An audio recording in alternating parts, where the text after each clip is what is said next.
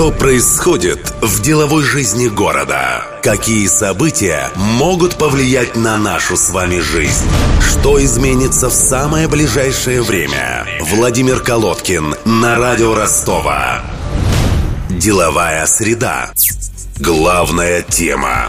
Ростовская область должна быть способна обеспечить себя продовольствием. Такое программное заявление сделал заместитель губернатора Вячеслав Василенко, рассуждая о последствиях санкционной войны. Деловая среда решила выяснить, какими видами сельхозпродукции наш регион уже способен прокормить себя сам, а какими пока не получается. И почему. Сегодня поговорим о птицеводстве, о котором у нас говорят много и с удовольствием с подачи Владимира Путина. Во время своего последнего визита президент России назвал успехи Ростовской области в этой отрасли прорывом. Но это скорее относится к проекту Евродона по производству мяса индейки и утки. А вот с куриной специализацией у нас все не так безоблачно. Всего два года назад в нашем регионе разорился один из крупнейших производителей мяса курицы – компания Optifood. Под ее управлением работали птицефабрики по всей области.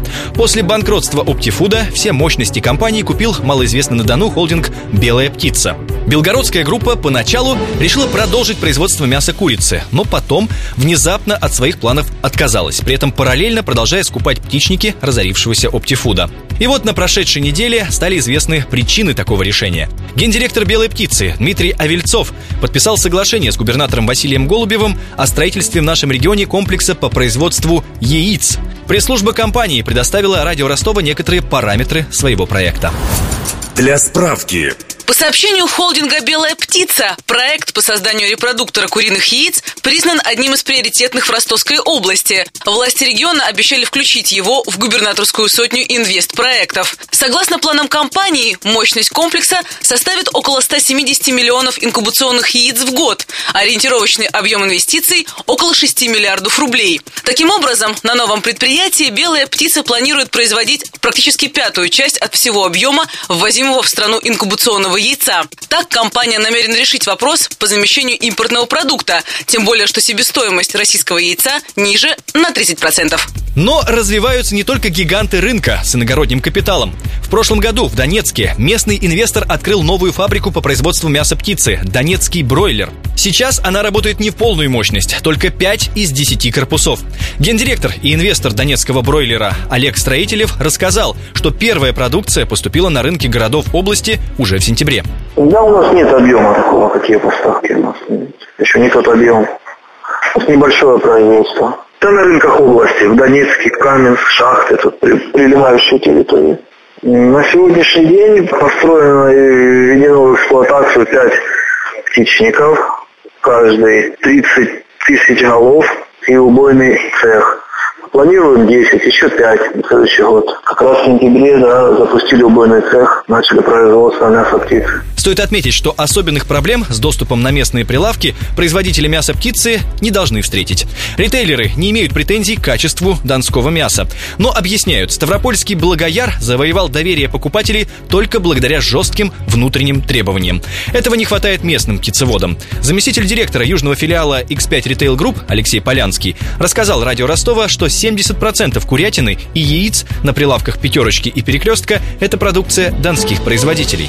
Если говорить о крупных поставщиках, то прежде всего это Оксайская птицефабрика и птицефабрика Таганрожская. Более того, и соотношение цены и качества, и другие условия конкурентоспособны по сравнению с соседними регионами. И продукцию этих птицефабрик мы даже экспортируем в соседние регионы э, юга России. Это и Краснодар, и Ставрополь, Волгоград, Карачаево-Черкесия, Дагестан. Если вот все-таки говорить о наших магазинах э, по тому же яйцу курицы, 70% говорит сама за себя. Вот э, и по яйцу курицы, и по тушкам птицы Ростовская область, на мой взгляд, вполне обеспечивает свои потребности. В премиум-сегменте все несколько иначе. Там покупатель предпочитает продукцию небольших фермерских хозяйств. Об этом радио Ростова рассказал директор супермаркета «Тихий Дон» Эрнест Перевердиев. Потребитель может заплатить больше за то, что курица выкормлена не на комбикормах. Но, несмотря на это, Власти области уверены, будущее в крупных производствах. Они смогут обеспечить санитарные нормы. Министр сельского хозяйства и продовольствия области Константин Рачаловский и вовсе уверен, что область уже сейчас может полностью обеспечить себя яйцом и мясом птицы. Э, ситуация с Аптифудом. Два года назад произошло снижение производства мяса птицы. Но уже на сегодня можно сказать, что мы практически э, потребность в мясе птицы закрываем. То мы, конечно, станем экспортером за пределы Ростовской области. Может быть, и дальше пойдет наша продукция. Но такому оптимистичному видению экспортного потенциала пока противоречат цифры. По данным Минсельхоза, за 8 месяцев донские куры снесли 1 миллиард 200 миллионов яиц. Этот показатель практически не вырос по сравнению с прошлым годом. Кстати, пока не сильно заметно стремление производителей мяса птицы сообща защищать свои интересы перед государством. Организации, которые должны лоббировать их интересы, либо существуют только на бумаге, либо и вовсе не работают. К примеру, в Ростовской ассоциации «Дон Птицевод» в течение недели так и не ответили ответили на звонки нашего корреспондента.